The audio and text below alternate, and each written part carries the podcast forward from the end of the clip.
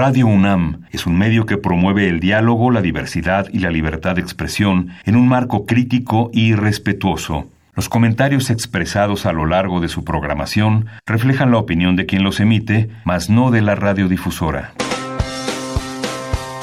Opciones educativas. Orientación vocacional. Arte y cultura. Deporte y salud. Esto es Brújula en Mano. El primer programa de orientación educativa en la radio. Una producción de la Dirección General de Orientación y Atención Educativa y Radio UNAM. Comenzamos.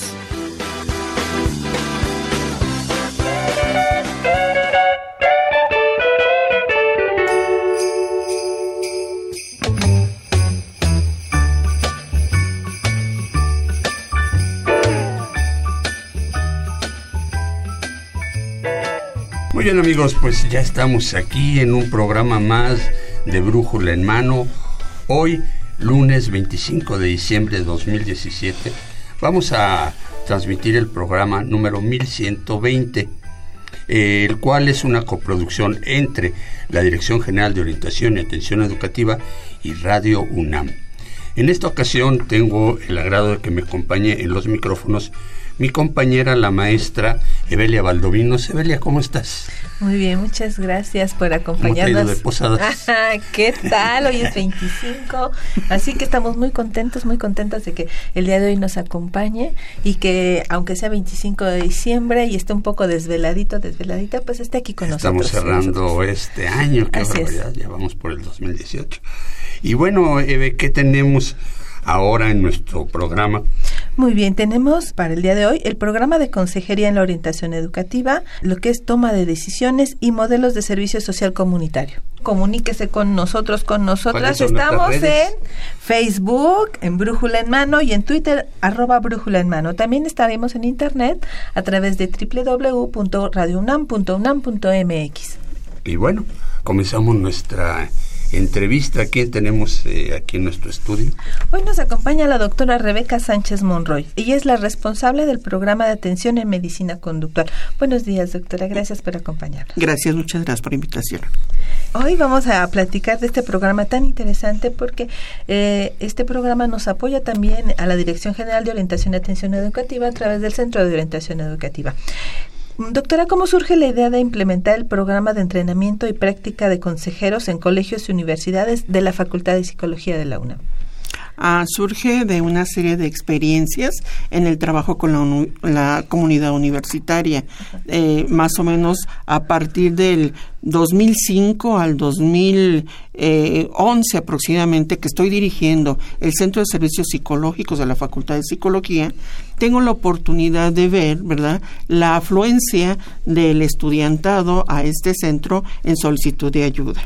Esto abre así como de manera importante a algunas ideas con respecto a los servicios que podemos brindarle a los jóvenes universitarios. Posteriormente, bueno, en ese momento puedo percatarme de que muchos de los solicitantes no requieren como tal un servicio terapéutico de largo alcance, sí, sino con intervenciones abreviadas podemos resolver muchas de sus problemáticas.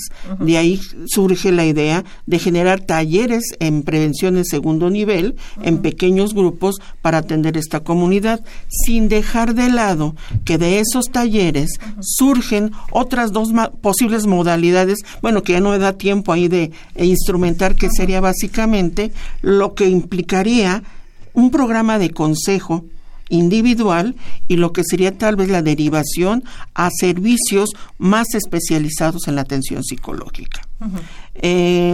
Después, pasado el tiempo, como en el 2013 aproximadamente, y cuando la doctora Mariana Gutiérrez es responsable de la coordinación de centros y programas de la Facultad de Psicología, eh, y ella impulsa de manera importante un programa de prácticas para los estudiantes que se titula, que se le ha llamado programa de prácticas supervisada, ¿sí? Entonces, eh, se inscriben ahí una serie de programas para que los chicos puedan hacer su práctica clínica.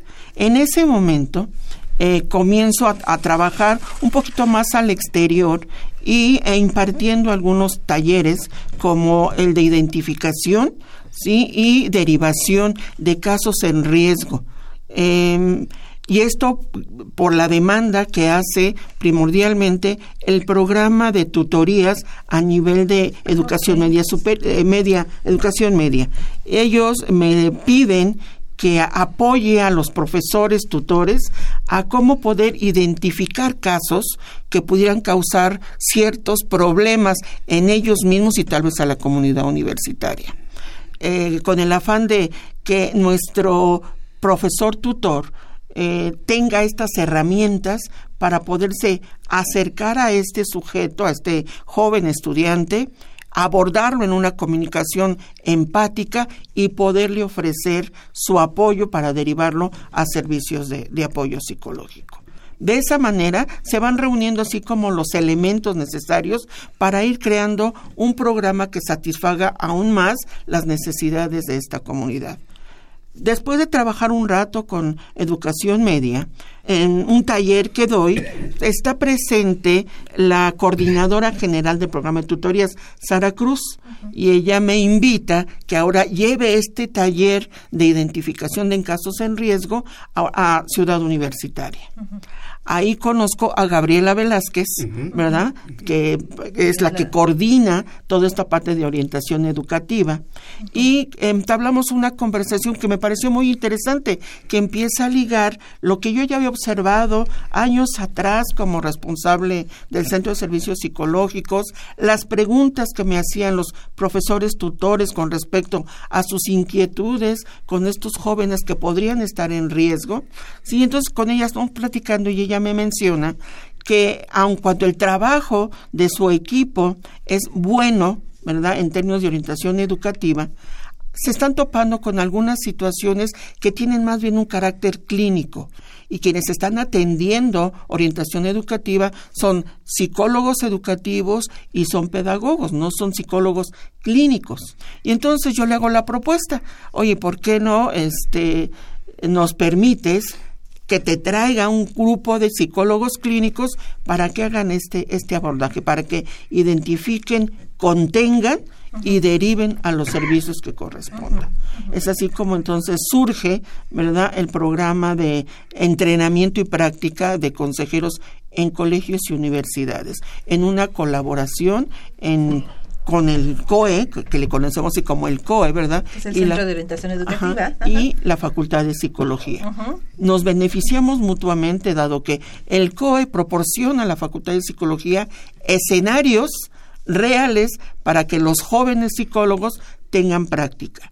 ¿Qué, hacemos, qué, qué entregamos nosotros? Le estamos dando nueve psicólogos ¿verdad? Clínicos para hacer ese trabajo de detección, ¿sí? De contención y derivación de casos en riesgo. Eh, maestra, ¿cuál es el objetivo, de, el objetivo principal de este programa? Primordialmente, dado que estamos en un escenario educativo, es la formación. Ese es mi principal interés pero siguiendo los lineamientos que nuestra casa de estudios eh, implementa, que sería la docencia, la investigación y el servicio, entonces esta formación lo hacemos a través de la asistencia a, la comunidad. ¿sí? Entonces, nuestro verdadero, primordial interés es brindar formación de calidad a nuestros estudiantes y con ello dar un servicio con alta calidad humana al solicitante en, en servicios psicológicos. A mí me surge una pregunta muy específica al respecto y es que yo estoy en el área de orientación especializada y es qué tipo de casos, o sea, que para que nuestro público pueda identificar los concretos, se pueden abordar eh, eh, estas personas del programa. Ah, bueno, son casos que, si bien es cierto, no han desarrollado una patología psicológica, pudieran estar en riesgo de hacerlo, ¿sí? Por ejemplo, detectamos eh, casos de niveles altos de, ansiedad. Eh, con en otros momentos podemos eh, identificar jóvenes en estados depresivos, ¿verdad? Que van de leve a severo, ¿verdad? En otros casos podríamos identificar algunos tipos de problemas que tienen que ver con estados un tanto psicóticos. Este tipo de, problemas es lo que identifican nuestros Doctora, ¿ustedes los identifican a estos chicos? Así es con base en qué, en lo que sus maestros, sus compañeros no, dicen. No, no, no, El joven se acerca a la institución, hace una solicitud de servicio psicológico, ya sea que la pedagoga, la psicóloga educativa, ante no ver respuesta al trabajo que está realizando, considera que tiene un componente clínico, lo deriva con nosotros. O el joven directamente solicita en el COE la atención psicológica en términos clínicos. Eh, específicamente son para la comunidad solo para la comunidad universitaria solamente para ellos. En la UNAM hay muchos casos de, de realmente de estos problemas conductuales, doctora? Sí hay un porcentaje grande de chicos que tienen problemas de... Yo pensaría que no es así, no es tan alarmante, pero aún así, en términos preventivos, debemos de tener nuestras precauciones para, a la hora de estar trabajando. No, no es tan, no es tan alarmante dada la dimensión del estudiantado que tenemos. Sin embargo, hay que considerar, ¿verdad?, que eh, los jóvenes universitarios están en una edad muy de punto clave en el desarrollo de su vida. Están asumiendo una serie de responsabilidades muy importantes, ¿verdad? Y no siempre cuentan con estrategias de afrontamiento para la realización de sus objetivos. Estamos hablando de chicos entre 14 y 18 años. Los, los, adolescentes son los menos que atendemos, porque ellos tienen de alguna manera un centro que atiende sus necesidades. ¿sí? En realidad, estamos hablando de jóvenes de 18 Ay, como estamos hablando, estamos hablando comunidad universitaria, estamos 50 años, ah, Sí, la gente que está en el posgrado. Universidad abierta. Es, sí, porque tenemos el sistema abierto. Sí, así es. ¿Y cuál ha sido la experiencia en el COE? Me parece que los comentarios son muy favorables tenemos aproximadamente como el, entre el 75 y 80% de altas de los casos que se atienden, tomando en consideración que no estamos dando un tratamiento ni siquiera de 15 sesiones, ¿verdad? que sería la duración de un semestre. Estamos dando atención, ¿sí? que dura más o menos entre 5 a 7 sesiones. ¿sí? Entonces, son casos que se delimitan perfectamente de acuerdo al perfil hace un rato mencionaban cómo, me preguntaban cómo, cómo hacíamos la identificación. Bueno, al principio se les aplica un instrumento, una entrevista, ¿verdad? Este, autoaplicable, los chicos la contestan, se hace el análisis de esto, con este, con esta información una aplicación de una prueba que se llama el inventario multifásico de la personalidad, el MMPI2, ¿verdad? Aplicamos, medimos ansiedad y depresión y con esta información y la entrevista presencial con él, armamos lo que llamamos el mapa clínico de patogénesis, ¿sí? Y con eso tomamos decisiones de si es un candidato para la terapia o para el consejo de cinco sesiones, siete sesiones, o es un caso que vamos a trabajar en psicoeducación para derivarlo a otro tipo de servicios. ¿Cuál es la importancia de, eh, de este tipo de programas en escenarios educativos? Es importantísima esta, esta pregunta porque sobre todo qué hace un clínico en el ambiente en el ambiente educativo donde además no tiene las condiciones adecuadas para dar psicoterapia. ¿Sí? Entonces, por eso le hemos llamado consejo. ¿Sí? Dado que esta modalidad abreviada de entre una sesión a siete, ¿verdad? Podemos resolver la problemática del sujeto. ¿Por qué es importante? Primero consideremos las características de lo que sería la consejería. La consejería es un proceso de aprendizaje. ¿Sí? Y independientemente de que todos los lugares son lugares que nos permiten aprender, el escenario educativo es el que cuenta con todas estas características para que se favorezca el aprendizaje. Entonces, ¿y qué es lo que debemos aprender en este escenario? Regularmente lo que promovemos es el aprendizaje de una percepción de autoeficacia, de autonomía. ¿Sí? Entonces, por eso es tan importante un programa de consejo en, en, un escenario educativo. Además de que el consejo ya se lleva a cabo tomando en consideración los recursos que tiene el sujeto, ¿sí? Para poderlos organizar y ponerlos a su favor. Claro, y en esta etapa estudiantil, todo eso, pues los chicos están sometidos a veces a cargas de estrés muy fuertes. Definitivamente, desde el hecho de que pasan de un nivel a otro y no cuentan con estrategias de estudio adecuadas, técnicas, porque las que dejaron atrás, ¿verdad? Ya no son funcionales a nivel eh, superior, ¿sí? O en el mismo posgrado. ¿sí? Entonces, eso, la presión de la familia, la presión de la sociedad de hay que terminar una carrera, hay que trabajar, hay que formar una familia.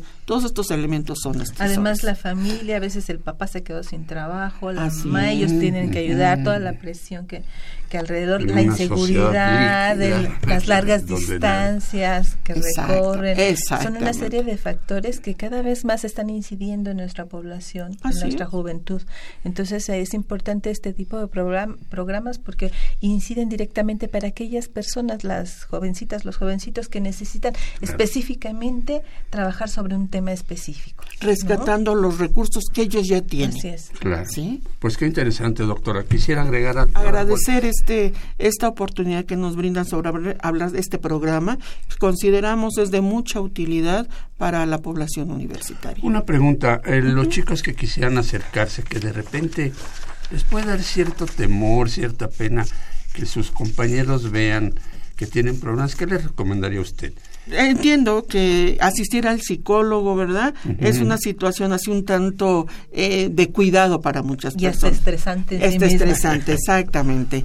Eh, creo que lo más importante es considerar que esta apertura para la búsqueda del bienestar es fundamental. Entonces, al psicólogo puedo ir en este programa una sola vez y probablemente en esa sola vez puedo resolver el problema. No hay nada como ser feliz. Exactamente.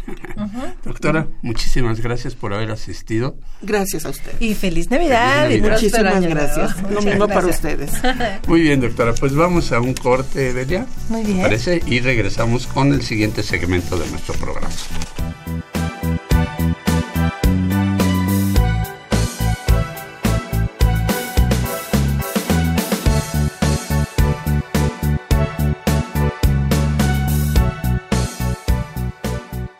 Muy bien amigos, pues ya estamos aquí de regreso en este programa de lunes 25 de diciembre.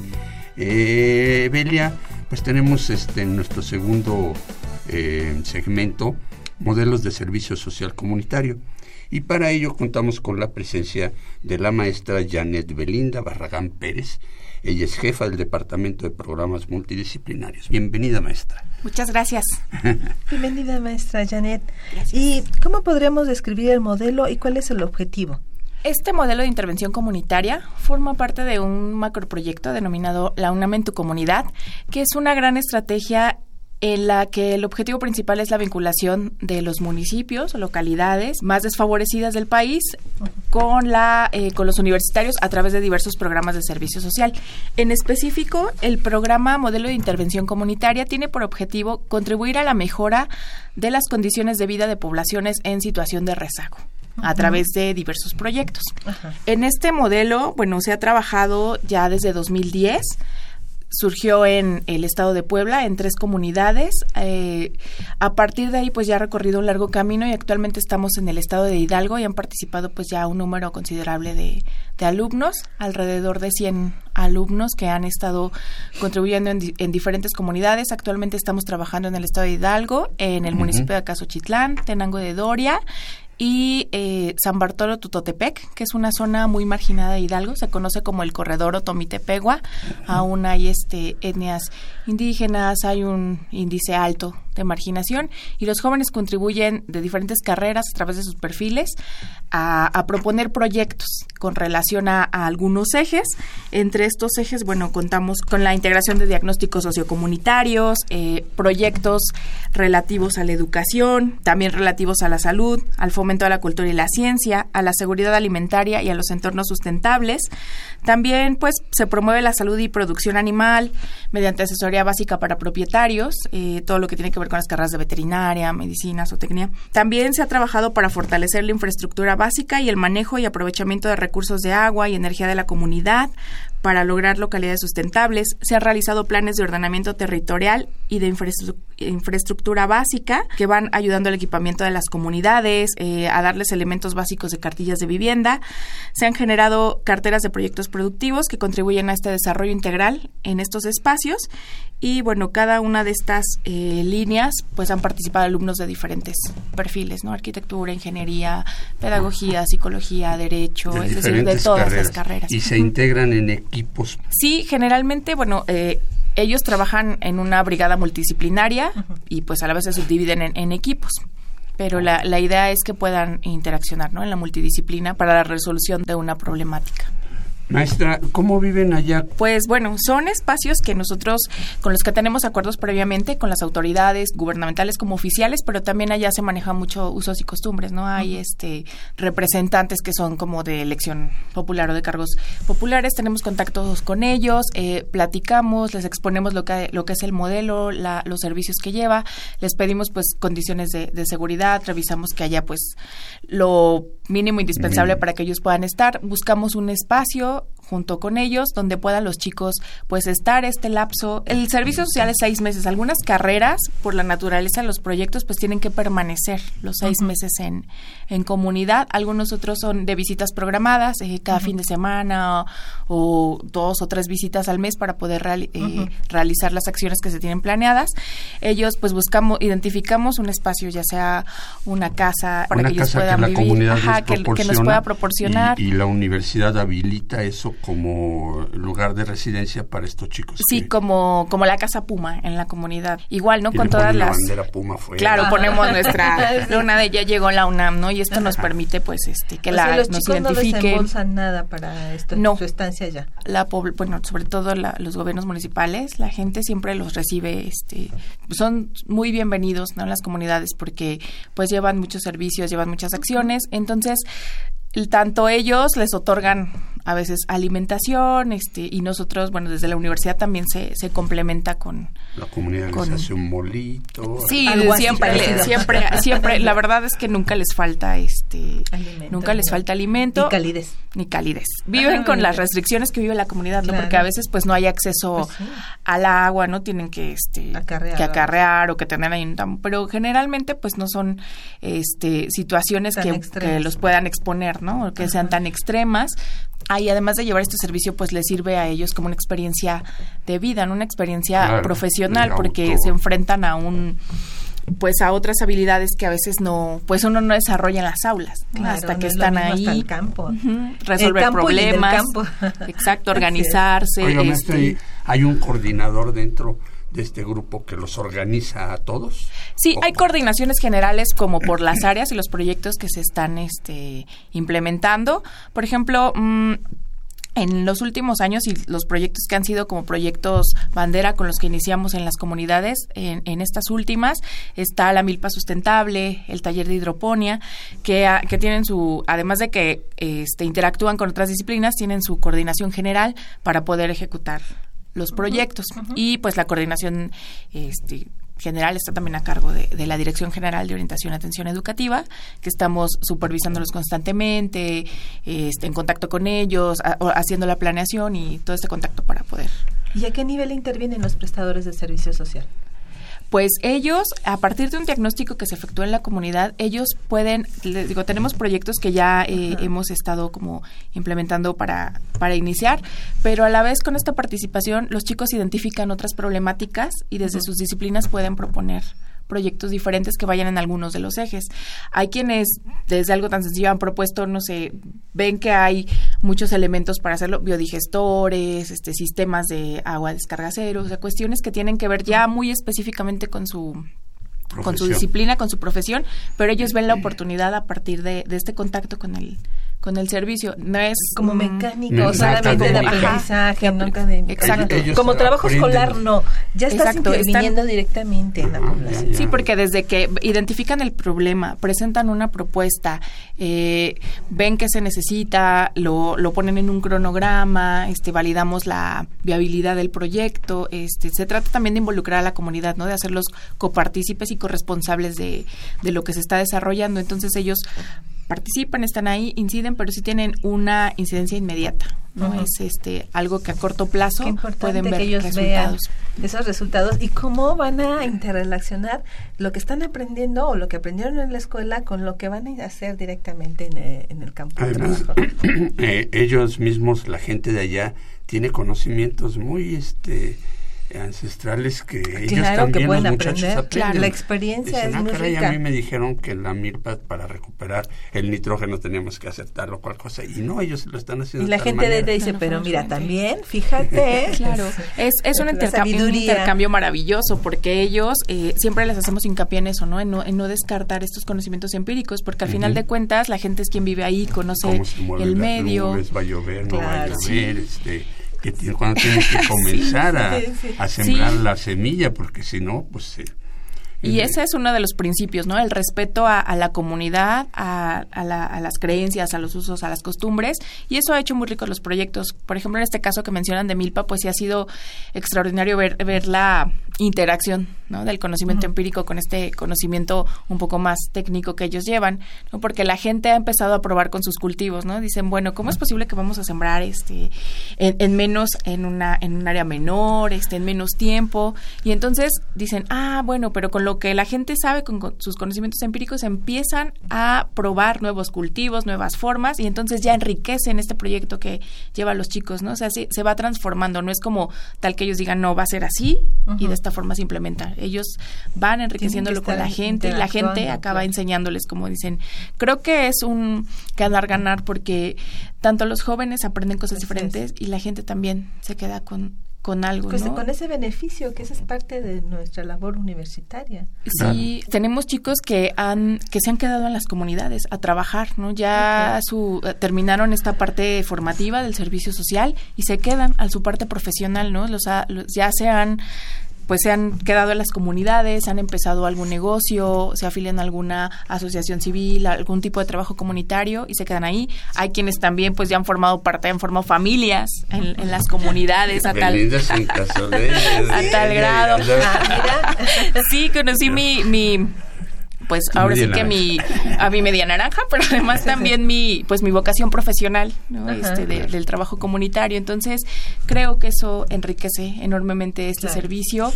Creo que es una experiencia que vale la pena vivir y que todos los universitarios que gusten participar están están invitados. No hay una restricción en cuanto a, a carreras. Bueno, solo hay como medicina y enfermería, pues por la naturaleza de los servicios que ellos tienen, tienen algunas plazas, pero también hemos recibido a chicos voluntarios de estas carreras que están participando. ¿Y cómo se pueden integrar aquí? Sí, platíquenos cómo, qué tiene que hacer un chico que ya egresó y quiere hacer su Y está interesado en este servicio. Eh, justo ahora, bueno, pues ya eh, está por empezar el año escolar nuevamente y estaremos lanzando una convocatoria alrededor de enero. Pueden consultarla en la página de www eh, dgoae.unam.mx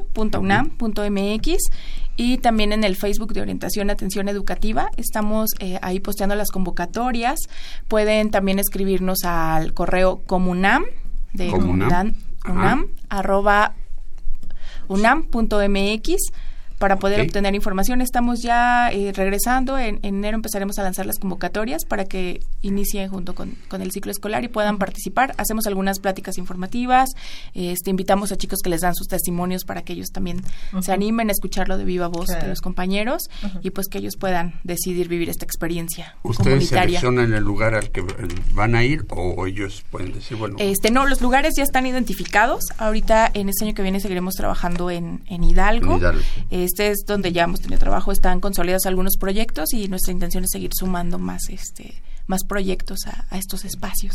¿Alguna invitación, maestra, que le quiera hacer a, a los jóvenes. los jóvenes que se quieran integrar estos programas. Me gustaría decirles que se decidan a, vivir esta experiencia. Es algo muy diferente. Van a complementar, a complementar lo que vieron en las aulas, pero también van a descubrir eh, otras cosas, un mundo nuevo, pero también se van a se van a probar a ellos mismos nuevas cosas, ¿no? Porque no es fácil dejar el hogar, las comodidades, lo que uno a veces cree que, que, tiene o que no tiene para llegar a un espacio donde verdaderamente es otra la realidad, ¿no? Las carencias, este, pero también es una forma con la que la comunidad nos apapacha y nos recibe y la verdad creo que eso no tiene, no tiene ningún precio. Y qué importante que, que puedas valorar desde esta mirada que todas las comodidades que tienen y lo que puedes aprender y crecer de manera personal. Los jóvenes yo creo que es una experiencia que verdaderamente les puede retroalimentar en cuanto a habilidad y cambiar la vida. Cambiar la vida, exactamente. Cambiar, el rumbo, pero para una parte benéfica, ¿no? Además, como universidad pública, pues es parte de, los valores que, que, nos inculcan, ¿no? La retribución a, la, sociedad que nos forma las comunidades están cansadas de los partidos políticos, de las promesas, pero en cuanto llegan los universitarios con la, con la bandera de la UNAM, híjole, se nos abren las puertas, ¿no? Y la verdad nos tratan de maravilla. Creo que a veces es más lo que recibimos que lo que dejamos, ¿no? Porque la gente lo, lo poco que tiene nos los da, la gente se entrega, la gente nos recibe y pues nosotros eh, pues somos, estamos retribuyendo, ¿no? A nada más quisiera agregar una cosa. El reglamento de comportamiento en estas ah. comunidades es muy rígido, ¿verdad? Claro, tenemos este un reglamento de conducta y pues una de las eh, de las primeras reglas es cero alcohol, cero drogas, ¿no? Somos cero tolerantes con esa parte. Este, las coordinaciones generales y el contacto continuo con ellos nos ayudan a estar a, a cargo de, de ellos. Les pedimos respetar ese espacio a donde vamos. Somos universitarios representando a la UNAM, ¿no? No somos este Juanito Belinda, somos la universidad, ¿no? Entonces es muy importante la imagen y sobre todo comunidades. Y, así así nos comportamos, ¿no? Como Pumas, además porque también somos pues el, el, ejemplo, ¿no? Tanto para la gente como los chicos, ¿no? Ven a los chavos y ya quieren ser este ingenieros, este pedagogos, entonces se van identificando, entonces hacemos hincapié también en que esos son un modelo eh, en todo sentido, ¿no? Que están observados todo momento y que pues la verdad la universidad lo que quiere es dejar este un trabajo huella, bien, ¿no? Dejar huella positiva. Maestra Janet Belinda Barragán Pérez, eh, le agradecemos mucho su presencia en estos micrófonos. Muchísimas gracias. Y ojalá pues este muchos estudiantes se unan a su programa. Esperemos que sí nos encantará estar juntos todos por allá en las comunidades. Gracias, maestra. Gracias. Vamos a un corte y regresamos con la última parte de nuestro programa.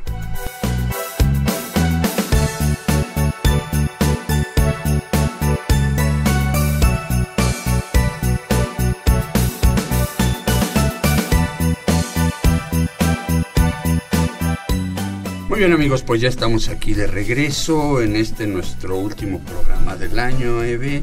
Sí. Y en nuestro último segmento. Así es. Y bueno, pues este, platícanos a quién tenemos en el estudio. El día de hoy también nos acompaña la maestra Gabriela Velázquez Arrostieta. Ella es jefa del departamento de orientación, de orientación especializada. el DOE, en el Centro de Orientación Educativa de nuestra dirección. Gracias por venir, maestra. Bienvenida, maestra. Es un gusto estar aquí. es un gusto de verdad. Y además hoy hablaremos de un tema importante, muy importante, porque ya dijiste es el, último programa del año, y generalmente dejamos cosas para cuando inicia el, próximo y decimos, este planearé, tomaré decisiones para, para lo que sigue. Y hablaremos hoy de lo que es la toma de decisiones. Entonces... ¿Cómo hacer un proyecto de vida real para el próximo año? Que no ande yo pues realmente trampeando ahí para no terminarlo o ya lo, lo cancelé. ¿Cómo, en su opinión, cómo hacerlo, maestro? Eh, bueno, sabemos, como dicen ustedes, que hay eh, diferentes tipos de decisiones que hacemos en la vida, algunas más trascendentes que otras, ¿no? A veces estas eh, decisiones micro que vamos postergando, que tienen que ver con voy a bajar de peso, este, me voy a poner a leer tal libro y, y finalmente nos atrapa la rutina y una serie de cosas durante el año y nos es difícil cumplir esas metas. Pero eh, si estamos hablando de decisiones trascendentes, importantes para mi vida, me parece que ahí vale la pena detenernos y eh, plantearnos metas, metas realistas, como tú bien dices, Saúl, porque cuántas veces eh, no nos planteamos metas que sabemos de antemano que no las vamos, no vamos a llegar a ellas. No, por ejemplo, simplemente con lo del gimnasio, no me voy a parar temprano. No me puedo, de, antemano me estoy poniendo una meta eh, tramposa, ¿no? Porque voy a bajar de peso, pero voy a ir a, si entro a trabajar a las 7 de la mañana, a las 5 estoy ahí, pues es, difícil. A veces es mejor plantearnos metas realistas, pequeñas, ir logrando, las grandes metas se logran eh, están conformadas, yo creo, de objetivos pequeños también, ¿no? Y a veces no, nadie nos enseña, no tenemos una metodología para, para llegar a ellas, pero creo que aquí tendríamos que hacer primero que nada una valoración de cuáles serían las metas para este año, por ejemplo, que viene 2018 cuáles son las metas trascendentes para mi vida, qué es lo que yo quiero lograr este año que sea importante, que le vaya a dar un rumbo, ¿no? Un sentido a mi vida. Que realmente me importan, ¿no? O sea, esas cosas que quiero lograr, porque me importan. Exactamente. a lo mejor pues me las pongo ahí como objetivo, pero pues se, cumplen bien, si no, también. ¿Y, cómo se relaciona esta toma de decisiones este, entonces con este proyecto de vida, estos pequeños objetivos? Eh, pues mira, Sol, yo creo que esto también... Eh, eh, estos términos de proyecto de vida, toma de decisiones, me parece que tienen que ver con la cultura de nuestra época. No, no son términos, me parece que son tecnicismos que han sido incorporados a la, al lenguaje popular, con muchos otros, pero eh, digamos no es algo que mm, por tradición nosotros tengamos eh, sí, tenemos digo en mente propósitos pero no esta cultura de pensar antes de tomar decisiones. Eh, cuántos de nosotros hemos pensado por ejemplo antes de formar una pareja no nos hemos planteado una metodología para elegir. Y sí estamos haciendo una toma de decisiones y estamos eligiendo, pero no estamos siguiendo una metodología, no estamos haciéndolo de manera sistemática, ponderando pros y contras. Realmente no. Y esa podría ser, por ejemplo, una decisión muy trascendente en tu vida, que va a, a, moldear como la trayectoria, la forma que tú tengas de conducirte, ¿no? Cuando tú decides compartir con una pareja. Y por ejemplo mencionaste algo hace un momentito que es no nos enseñan a tomar decisiones. En el caso de los de los niños de las niñas, ¿cómo podríamos ahorita que nos escuchan mamás y papás, esperemos, ¿verdad? Porque es 25. este, ¿cómo podemos enseñar a, a los niños cuando son niños, cuando son adolescentes a tomar decisiones? ¿Cómo podemos fomentar que ellos sean los que tomen las decisiones y no nosotros por ellos?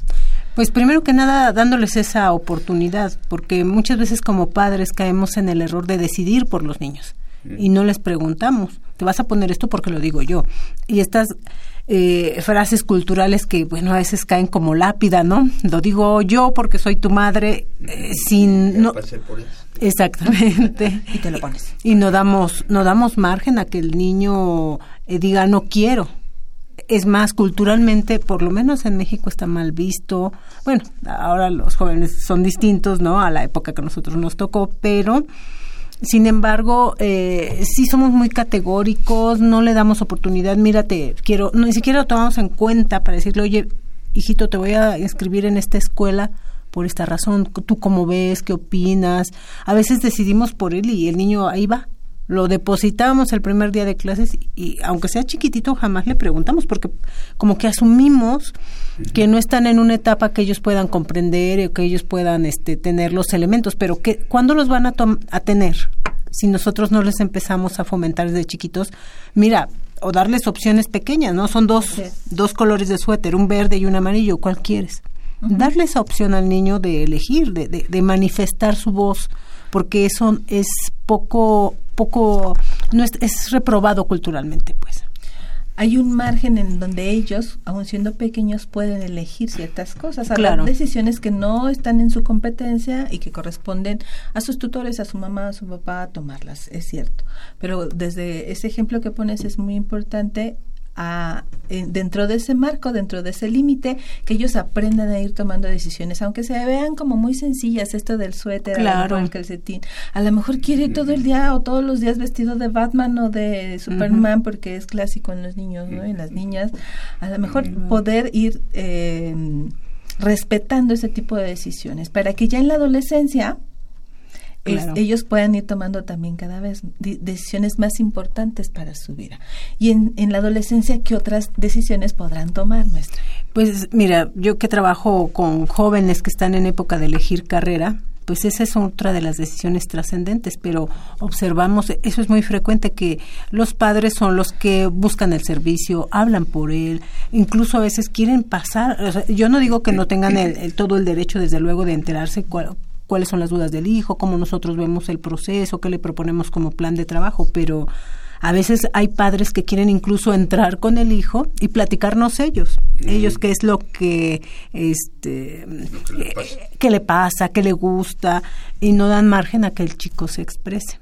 Entonces, eh, como padres, como maestros también, enviamos un mensaje. Cuando nosotros tomamos las decisiones por alguien más, sin tomarlo en cuenta, cuando no hacemos este, esta, eh, no hacemos esta acción de voltear a ver al otro y decir, vamos a hacer esto por esto y esto y esto. Ahorita a lo mejor tú no estás en edad de tomar la decisión, pero mira qué te parece, o tomarlo en cuenta, por lo menos anunciarle qué es lo que va a pasar. Enviamos el mensaje de que el otro no es capaz. Le, eh, eh, culturalmente estamos fomentando un eh, profundo sentimiento de, de um, inseguridad, de no, no soy capaz. Eh, estos, eh, eso lo vemos mucho con chicos que son eh, muy sobreprotegidos, que a veces también como padres en nuestro afán de facilitarle a nuestro hijo las cosas, de que nuestro hijo no pase por dificultades, quizá como en un momento dado nosotros pudimos tener esa experiencia, a veces cometemos el error de eh, poner a su alrededor, facilitarle tanto, tanto las cosas que llega un momento en que no dejamos que el chico pues estrene. esfuerzo por parte de él para conseguirlas, ¿no? Exactamente, que no estrene sus recursos, porque los tiene. Todo ser humano tiene un repertorio de recursos. También tenemos debilidades, por supuesto, pero incluso los mismos padres, cuando un hijo reprueba en la escuela, bueno, culturalmente se la acabose, ¿no? Eh, ¿Cómo? ¿Cómo vas a reprobar? Y bueno, yo creo que hay situaciones en las que también tenemos que aceptar que esto es parte de la vida. La vida está compuesta de aciertos, de a veces de, cosas que asumimos como un fracaso. Yo quería tal cosa y resultó que las circunstancias me mostraron otra, ¿no? Entonces, este tipo de cosas que a veces no se no se reflexiona, no se considera, pues son como pequeñas piezas que que van armando este rompecabezas para que un adolescente ya a sus 17, 18 años a lo mejor en otras situaciones ha sido capaz de tomar decisiones, de hacer elecciones acertadas o fracasos o como sea, pero lo ha hecho. Entonces, esto puede ser una enseñanza de vida para que ahora que es una decisión mucho de mayor trascendencia, él pueda eh, tomar un camino, hacer una decisión con los riesgos que esto implica. Claro. Y también podemos encontrar el caso contrario en cuanto a papás y mamás que de repente no los enseñaron a tomar decisiones y de repente los sueltan y le dicen, pues ya es tu vida, a ver cómo decides. Pero nunca te enseñé cómo. Nunca te enseñé cómo, pero ahora te suelto y entonces también los chicos y las chicas se sienten muy inseguros de que si me han decidido toda la vida y aunque hoy me dejan la responsabilidad y me dicen, haz lo que tú quieras, wow, es una ansiedad tremenda, tremenda, porque entonces, ¿y con base en qué voy a decidir? ¿Cómo voy a tomar la decisión? Y de veras, entonces, bueno, no hay un método realmente pues para tomar eh, decisiones, oh. pero ¿cuáles serían los pasos más recomendables para tomar decisiones acertadas, maestra? Bueno, em, hay muchos libros, digo, desde el punto de vista técnicos en, en, psicología hay muchos libros de cómo tomar decisiones y hablan de, de una serie de pasos para hacerlo, pero a, mí me parece que independientemente del marco teórico, de la teoría que, que, sustentemos para tomar decisiones, aquí hay algo muy importante, ¿no? También mirar primero hacia adentro. ¿Qué quiero yo? Sea, hacer como este, dirían por ahí, un clavado interior, ¿no? Eh, ver que, cuáles son mis principios de vida. Cuando estamos hablando de toma de decisiones para un proyecto de vida, ¿cuáles son los pilares de mi vida? Yo, y esto es bien complicado, o sea, nuestra edad siendo adultos es, es muy complejo. En un adolescente donde apenas está saliendo a la vida, están llenos de temores, de incertidumbres, pero el que puedan expresar simplemente, tengo miedo de tomar esta decisión, me da pavor entrar a la universidad, eh, el reconocernos primero, ¿no? ¿Qué, ¿Qué, me está pasando a mí frente a esta tarea de vida? Porque son de, incluso para los mismos jóvenes estudiantes, bueno, que en nuestra máxima casa de estudios tenemos jovencitos desde los 16 años hasta jóvenes ya eh, que se insertan al campo laboral de 25 años, bueno, pues hay un esos 10 años, casi 10 años esa década, bueno, ahí hay un cúmulo de experiencias que ellos van teniendo, que los va en, fortaleciendo, los va enriqueciendo y que finalmente el temor y la incertidumbre nunca se van a acabar, pero el primer paso es autoconocernos y también identificar cuáles son mis emociones frente a estas decisiones. Puede ser la elección de carrera.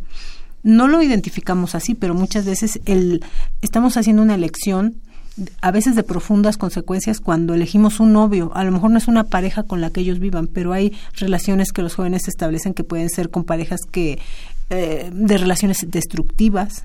Y ahí están haciendo una elección y muchas veces por miedo, por, por incluso por desconocimiento de que pueden ir a servicios de ayuda, se limitan la posibilidad de decir, no sé cómo, ayúdame. Y todos la necesitamos, pero yo pensaría, eh, Saúl, Evelia, que eh, no podemos, es el ser humano es eh, inherente, está al contexto social. Y pareciera que también nuestra cultura está, hay muchas ideas construidas acerca de que debemos de saber, así como debemos ser maduros, tenemos, nadie se equivoca, eh, es lo que yo te decía, reprobar, o sea, los errores no se aceptan en la cultura. Tenemos como que ser muy perceptivos con la personalidad, personalidad de nuestros hijos, ¿no? Porque, Exactamente. Pues se desarrollan diferentes personalidades, no porque sean mis hijos, tenga tres, cuatro, todos van a ser iguales, o sea, cada uno es diferente y como que tenemos que ser muy observadores en el tipo de personalidad, ¿no? También. Que cada uno guarda, porque bueno, pues ahora unos muy muy este, echados para adelante, como dicen. y, y, qué tan dispuesto como padres estamos a respetar las diferencias. Sí, y ayudarlos siempre, pero a veces es malo, ¿no? Lo que nos decías hace rato también, ponerles todo ahí, este, pues a la mano, también tiene que haber un esfuerzo. Algo que a veces no ayuda tampoco es que los papás te dicen, bueno, vas a tomar la decisión, pero no te vayas a equivocar, como decías. así es. Entonces, es una ansiedad también tremenda porque a lo mejor elegí carrera, a lo mejor elegí, bueno, desde la preparatoria, no me fue como muy bien, pero los papás y las mamás te dicen ahora, ah, pero ahora sí, fíjate bien, ¿eh? Ahora sí, no te puedes equivocar wow, si eso le, le, aumentas, el que ya tomaste una decisión que a lo mejor no fue tan acertada y ahora resulta que sí te dan chance de tomar otra, pero en esta sí tienes que ser muy asertiva, muy asertivo. Entonces, este factor, esta ansiedad influye mucho para que ellos no puedan tomar decisiones acertadamente. Pero como mencionaba hace rato, Saúl, ¿algunos pasos habrá para poder tomar decisiones? ¿Cuáles crees que serían, maestra? Ah, bueno, hablábamos del autoconocimiento, saber que plantearme qué quiero yo, a lo mejor incluso ponerlo por escrito, qué metas serían importantes para mí. Por ejemplo, a corto, a mediano y a largo plazo se pueden tomar decisiones, ¿no? Si en mi eh, bueno, en mi proyecto inmediato, por decirlo así, para este año 2018, a lo mejor a qué sí siendo realistas, ¿a qué sí estaría dispuesta? ¿Estaría dispuesta a hacer un esfuerzo por bajar de peso? Esa sería una meta. A lo mejor bajar de peso. O, de fumar, o, subir mi promedio en X materia. Exacto. Estudiar más, este, terminar con el novio. terminar con el novio. Terminar con el novio porque era plano ya mm, no. Sí, no, me gustó otro, ¿no? Algo así. Pues sí. muy bien. Pues eh, maestra, este, nos gustaría que nos recomendara, hace rato nos habló de que había varios libros relacionados con esto y bueno, la gente que, que le interesa, que quiere meterse en esto, ¿qué libros serían los que nos... Bueno, mira, yo yo tengo un autor este preferido que es este Jorge Bucay, que todos sus libros son muy eh, como de autoayuda, son muy digeribles para el público en general, muy entendibles, muy amenos, muy ameno. Eh, eh, tiene un grado, una forma de escribir y el grado de sensibilidad que él tiene para manejar el lenguaje toca corazones. Entonces, todos sus libros tienen que van mucho en el sentido, aunque no sea explícito, van en el sentido del crecimiento humano, de conócete a ti mismo, etcétera. Em, hay, un libro que, por ejemplo, a mí me gusta mucho Cartas para Claudia, es, es un libro como... ¿Cuentos para Demián también? Ajá. Tiene Seguir un Camino, tiene 20 Pasos y bueno, y todos sus títulos. ¿tú recomendarías este autor para ahora? Sí, sí que la gente pudiera, exacto. Que la gente se siente Ahora que tenemos tiempo, de verdad, con un ponchecito, Saúl, porque no, ahorita que hace frío, te sientas unas dos tardes, los libros de Jorge Bucay, no los puedes dejar, no los puedes dejar, ¿eh? verdad. Los comienza uno y hasta que lo termina. Eh, eh, es, muy buen autor y la verdad creo que te, por lo menos te hacen reflexionar sobre quién eres tú, eh, también él es como de tocar muchos aspectos espirituales, eh, que son intangibles, pero yo creo que la gente que está interesada en autoconocerse puede ser una buena opción. Maestra, un último mensaje ya de, fin de año, de Navidad, para los que van a hacer su proyecto de vida en 2018. Pues, pues, hablando precisamente de toma de decisiones y proyecto de vida, yo le deseo a todo nuestro público que eh, logre los propósitos que se proponga para este año de verdad que mm, les sugiero que se ponga propósitos mejor pequeños, muy pequeños, muy tangibles, muy concretos y seguramente dentro del, de este año pues que su vida esté llena de experiencias, de, de aciertos, pero también de experiencias que le puedan enseñar cosas diferentes en la vida. De aprendizajes. Aprendizajes. El eslogan es vivir es bonito. ¿De verdad? es divertido. Y es así es. Maestra, pues muchas gracias por estar en nuestro Encantada programa. de Vamos con la última parte. Regresamos.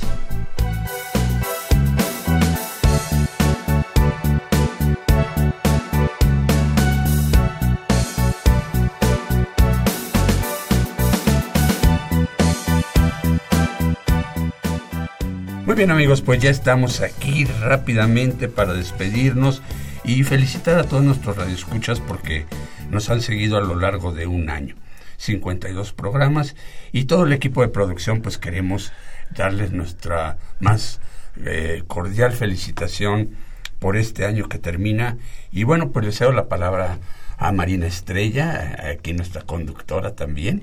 Así es, muchísimas gracias.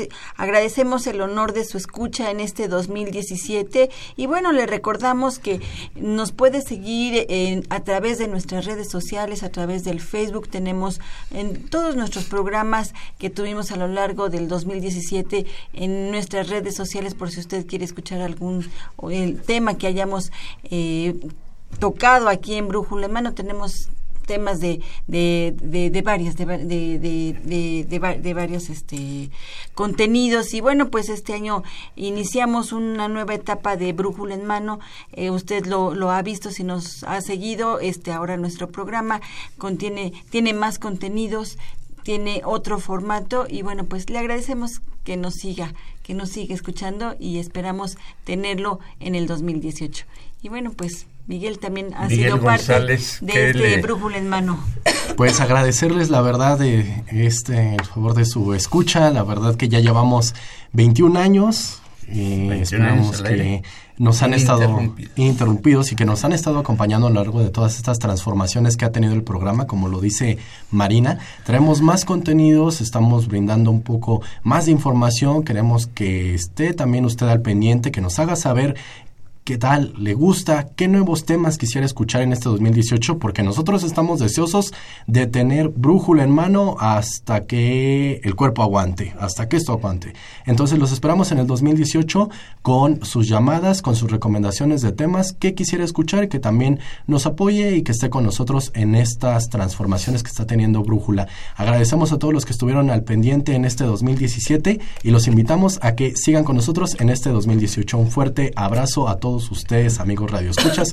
Y bueno, pues también los dejo con el operador del día de hoy, que es Miguel Ángel Ferrini. Tocayo. Hola, buen día. Eh, yo creo que la mayoría de los programas, pero en especial este, se ha dado a la tarea de ir al día, que es lo que pasa.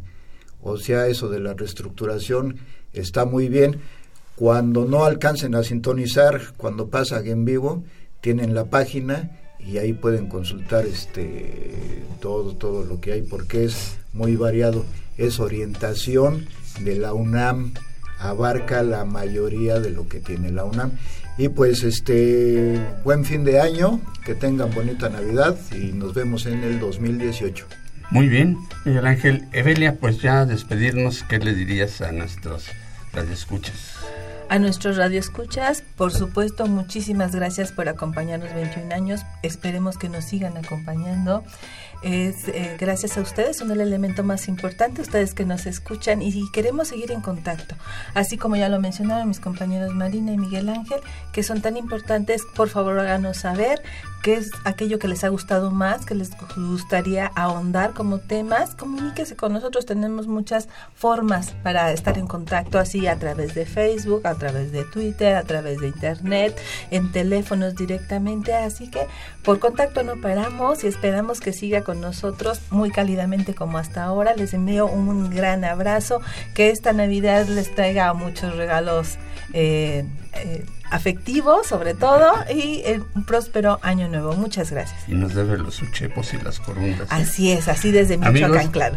pues muchas gracias, creo que ya lo han dicho todo. Feliz Navidad, próspero año nuevo y nos vemos aquí el próximo año 2018. El próximo programa... Así es, tenemos Proyecto de Vida, concierto navideño de los mm. becarios, estrategias para la búsqueda del empleo. Bueno amigos, pues muy bien, en los controles técnicos a Miguel Ángel Ferrini en la producción y locución, a Marina Estrella, Jacqueline Ortega, Ingrid Avesilla y Aldo Rodríguez. En la realización a Miguel González y en los micrófonos Evelia Valdovinos y Saúl Rodríguez. Nos vemos la próxima semana.